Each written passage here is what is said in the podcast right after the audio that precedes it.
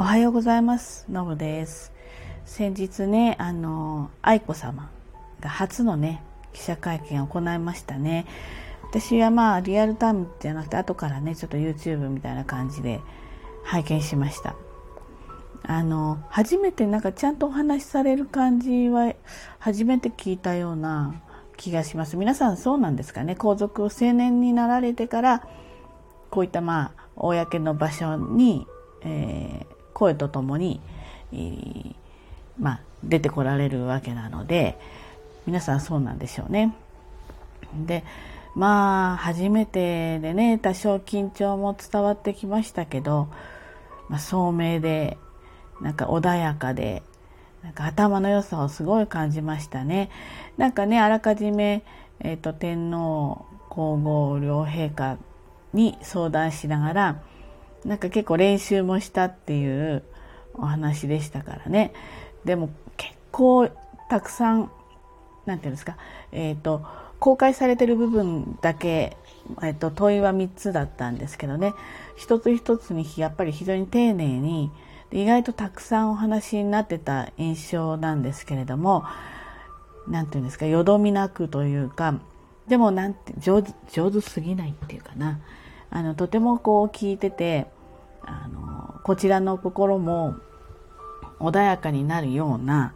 なんかそんな会見だったなっていうふうに思います。まあ、お育ちがいいのは当たり前なんだけれどもやっぱりその穏やかな手の陛下もねあの方とてもなんかこう人ができてるような感じしますしまた雅子さまはねこう一般、まあ、外務省とかでバリバリにあの仕事されてきて、まあ、当然、えー、頭の良さもピカイチですよね。オックスフォードハバで。えちょっと忘れちゃった。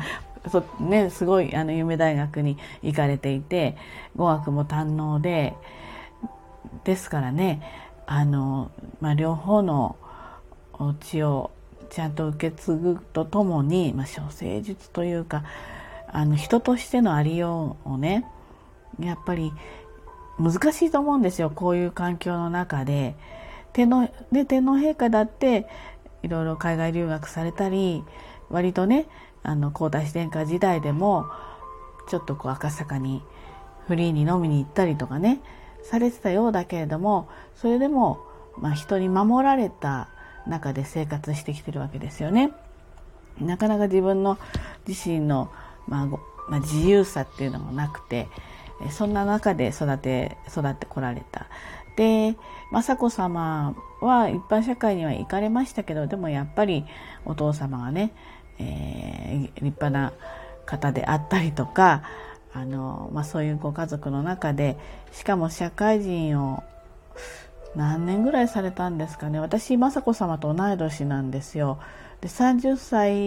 29歳ぐらいで多分同い年ぐらいで結婚されてるのでそれでも社会人としてのキャリアは、まあ、まださほど多くないですよね。で、まあ、ずっともう皇室に入られた中で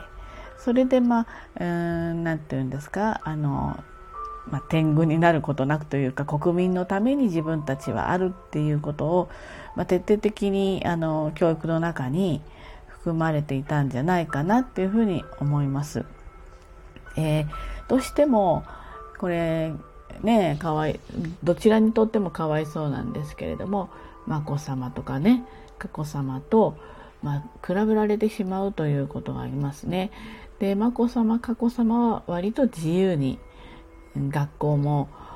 自分たちの多分意思でお選びになれたしうんまあ眞子さまのご結婚に関してはねもう日本を離れて、えー、海外で過ごすという中でそういった選択もされました。で愛子さまの場合はやっぱり選択の幅がちょっと狭いんじゃないかなって思うんですよ。つまりですねあの愛子さまは女性なので今の、まあ、法律的な皇室典範っていうのかな。からだと天皇陛下になられることはないんだけれどもでもこれに関してはいろんな議論されてますよね。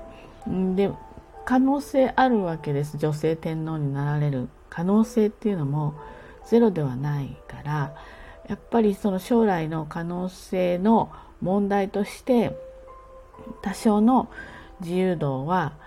低い、まあ、で現天皇陛下の、まあ、お子様ですからね。なんですけどその中でもあの素直にまっすぐに、えー、お育ちになってるなっていう感じを受けました。あとやっぱりここに来てぐっと綺麗になりましたよね。まあ、当然年齢的にも、まあ、大人の女性になられてるわけだし、まあ、お化粧もされたりね。あの、まあ、そういった、まあ、やっぱり学生時代、まあ、高校生とかっていう時代とは違って大学に入られたらまた少しねそういったあのところにも気を使われてていくわけだからまあこの年頃のお嬢さんたちは皆さんそうなんだけどとってもあの美しくもなられたなっていうふうに感じます。まあ、今二十歳ですけれどもこの10年ぐらいの間の中でね、まあ、おそらくご結婚っていう話が出てくると思うんですね。でこれはねあのここにはやはりあまり自由がないですね。でどうしてもあの一つ眞子さまの例が出てしまってるので私はあれはあの反対でも賛成でもどちらでもない立場なんです。ご本人が自由恋愛のもと好きな方と一緒にそうい遂げるという決意をしたわけだからあのその何て言うんですか税金で暮らしてきた人たちであろうがなかろうがあのそこは一人間としてね尊重して差し上げるべきじゃないかなっていうふうに思っている派の人なので、えー、あの特にあの何もないんです。好きな人と結婚できてよかったなっていうふうに思ってるわけですね。ただやっぱりどうしてもそこの世の中のそのご意見が多すぎましてねバッシング含めてね。ですので慎重にならざるを得ないですよね。あの宮内庁ご本人もそして宮内庁もそして、えー、愛子さまを好きになろう好きだなってあのこの人と一緒に生きていきたいなって思ってる方にとってもとてもこう男気を見せないと難しいと思うんですよ。もうあることないことね掘り出されてちょっとでも少しなんていうかなマイナスな点があれば徹底的に叩く輩がこの今の世の中には残念ながらいて特にこの公人、えー、自分たちで反論できなかったりする立場の人に対しての強い当たりがあるわけですよね。なのでちょっと大変だなって本当にいい方とあの巡り合えればいいなと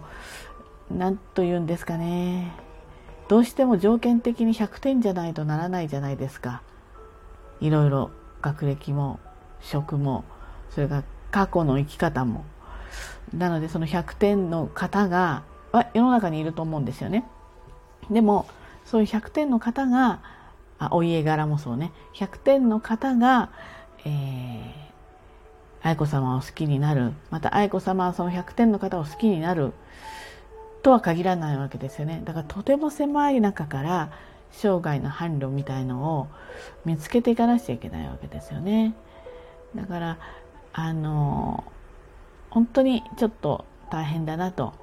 今の天皇陛下とね雅子さまの時もいろいろとありましたよね。その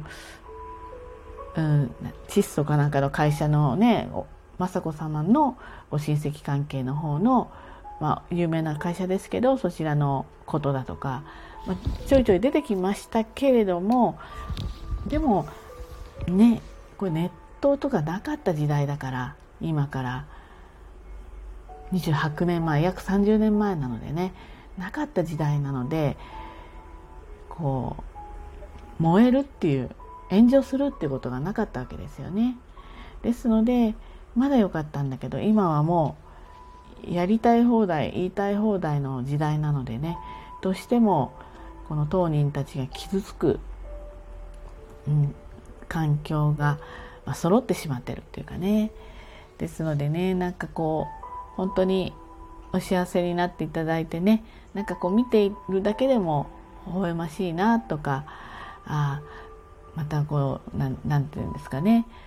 幸せになっていく姿みたいなものが見られるとね国民にとっては安心だし嬉しいことだしそして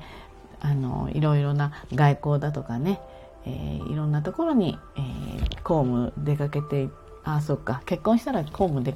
行けなくなっちゃうのか。でもその頃またね皇室、えー、その離脱うんぬん皇室今減ってますからね。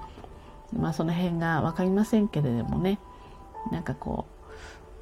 ういい形でねこの方にも幸せになっていただきたいななんてあの会見を見ながらねそんな風に親心というかね、え、母心というかなってしまいました、まあ、今日はその愛子さまのね、えー、素晴らしい成長と